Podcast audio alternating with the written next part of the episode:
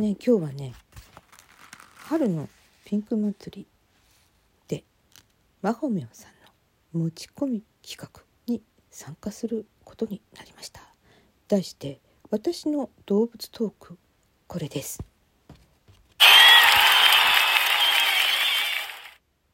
時は2023年。1月12日。はい。柳の木にモモンガがいた。ってことだったんです。えー、樹齢はねそんなにね長くない、えー、樹齢50年ちょっとの柳の木高さが5メートルぐらいの木だったんですけども駐車場に隣接しているところに生えていて、えー、危険な状態になってまいりました、えー、なんか中が空洞になっちゃってて大風が吹いたら倒れるかもしれないっていうことになりまして切るならその雪のある時の方がいいだろうということになりで2023年の1月12日に切りました。上からね順番に枝を払っていって。そしていよいよその木の本体、えー、地上1メートルぐらい残して切るといいらしくって。それで、えー、切りましたね、えー、クレーンが来ててあの業者さんも45人来ててでそれでやっておられました。私も見学してたんですけど寒いのでこう家に入ったりまた出たりすると。なんか業者さんたち何か叫んでました「モモンガだ。モモンガだ。モモンガだ。これ映像モモンガだ」え何でしょう。映像モモンガって何ですかね。って感じで近づいていきますといたんですよね。ええ。業者さんたちは後片付けもそっちのけでとにかく携帯で動画とか写真とかを撮り始めていました。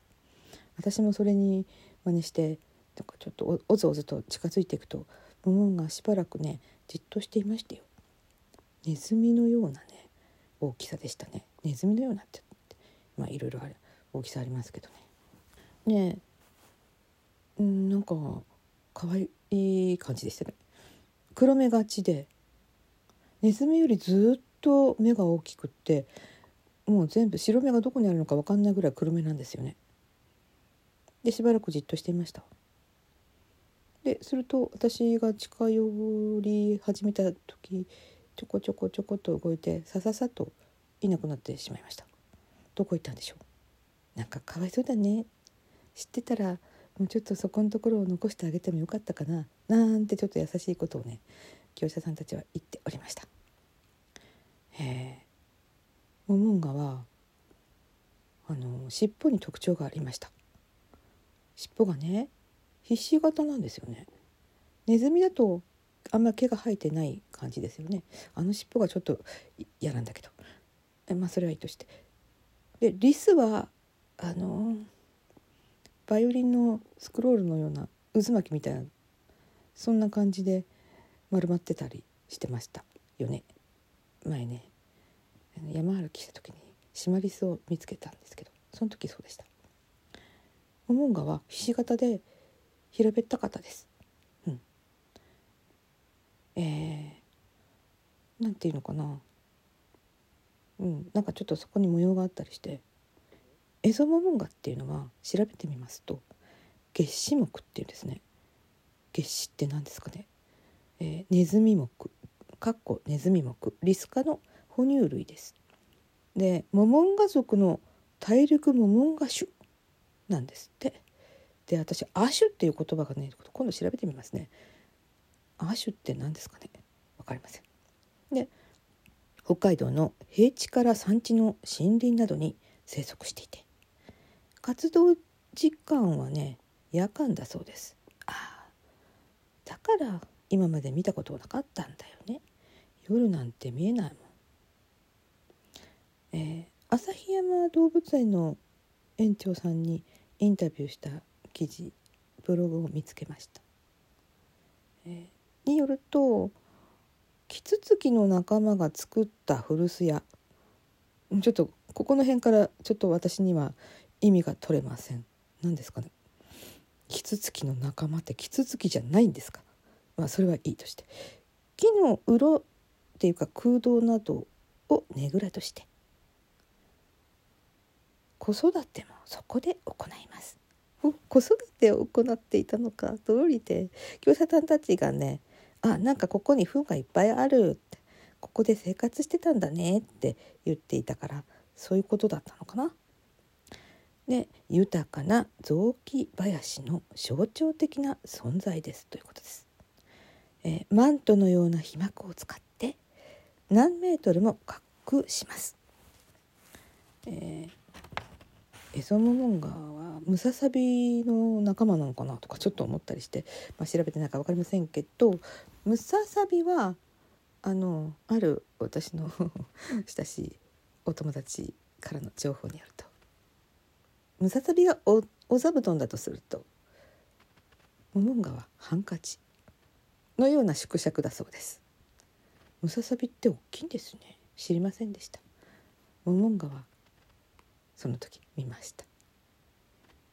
いや私北海道に長らく住んでいますが全くねそういう自然と出会ったりすることがあまりなくて。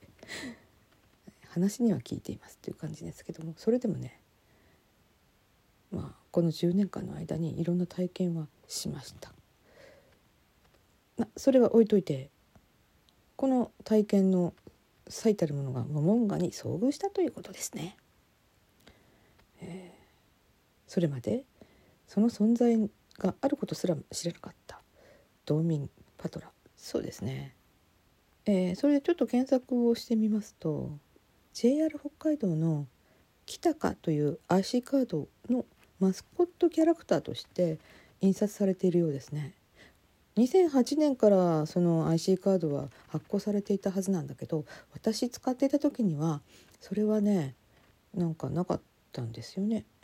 うん、しかもね札幌エリアぐらいしか使えなかったので札幌に行った時に地下鉄に乗るのに便利だから使ってた程度でそこから離れたらあんまりね使いではない、まあ、ちょっとコンビニぐらいで使ったかな。そんな感じでしたかね。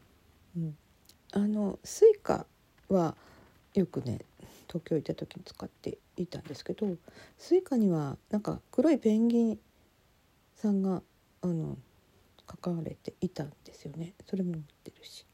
私はモノレールスイカを使ってたんですけど、うん、で今回のモモンガはねちょっとそれに似た感じ。やっぱ黒い黒地のモモンガでしたね、うん、どう違うのかって頭の比率が違うかな。それぐらいですか、うん、JR タワーのスクエアカード売り場で売っているという話なんですけど買いに行こうかなと思ったりしています。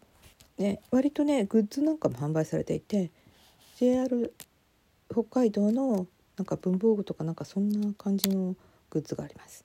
あとはえっと多分千歳空港かなんかに売ってるんじゃないかと思いますけどぬいぐるみもあるようですね。買いに行こうかな。まあ1月12日それが終わったらなんかモモンガのことすっかり忘れてたんですけどこの動物トークということではっと思い出し、うん、そのお話をしてみたいなと思って参加いたしました。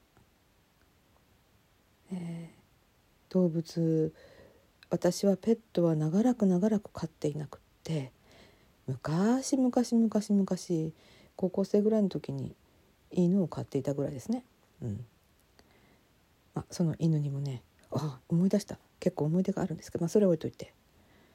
近頃ね狐の足跡らしいものをこの近頃というか、まあ、雪が溶ける前に発見してあこの辺りも狐が走ってるのかしらと思ったんですけどまあ会うことはないわよねと思ってたら今朝ね会ってしまいましたね。6時頃。まあ今朝というかこれ収録ですからね。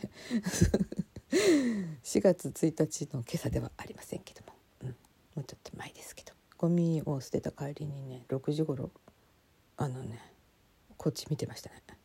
そしてちょっとしばらく見つめ合い向こうが目をそらして何事もなかったように私を無視して去っていきました。いやびっくりしちゃった。狐だった。